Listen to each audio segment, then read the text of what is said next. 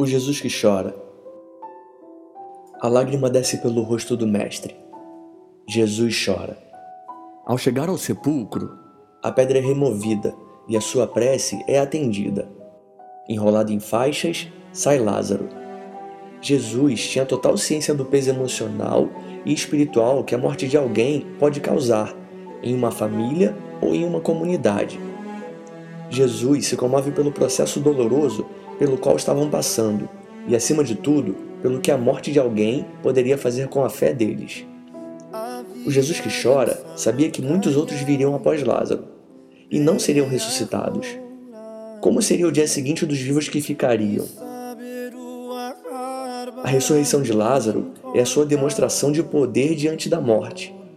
Suas lágrimas são a sua demonstração de poder sobre a vida.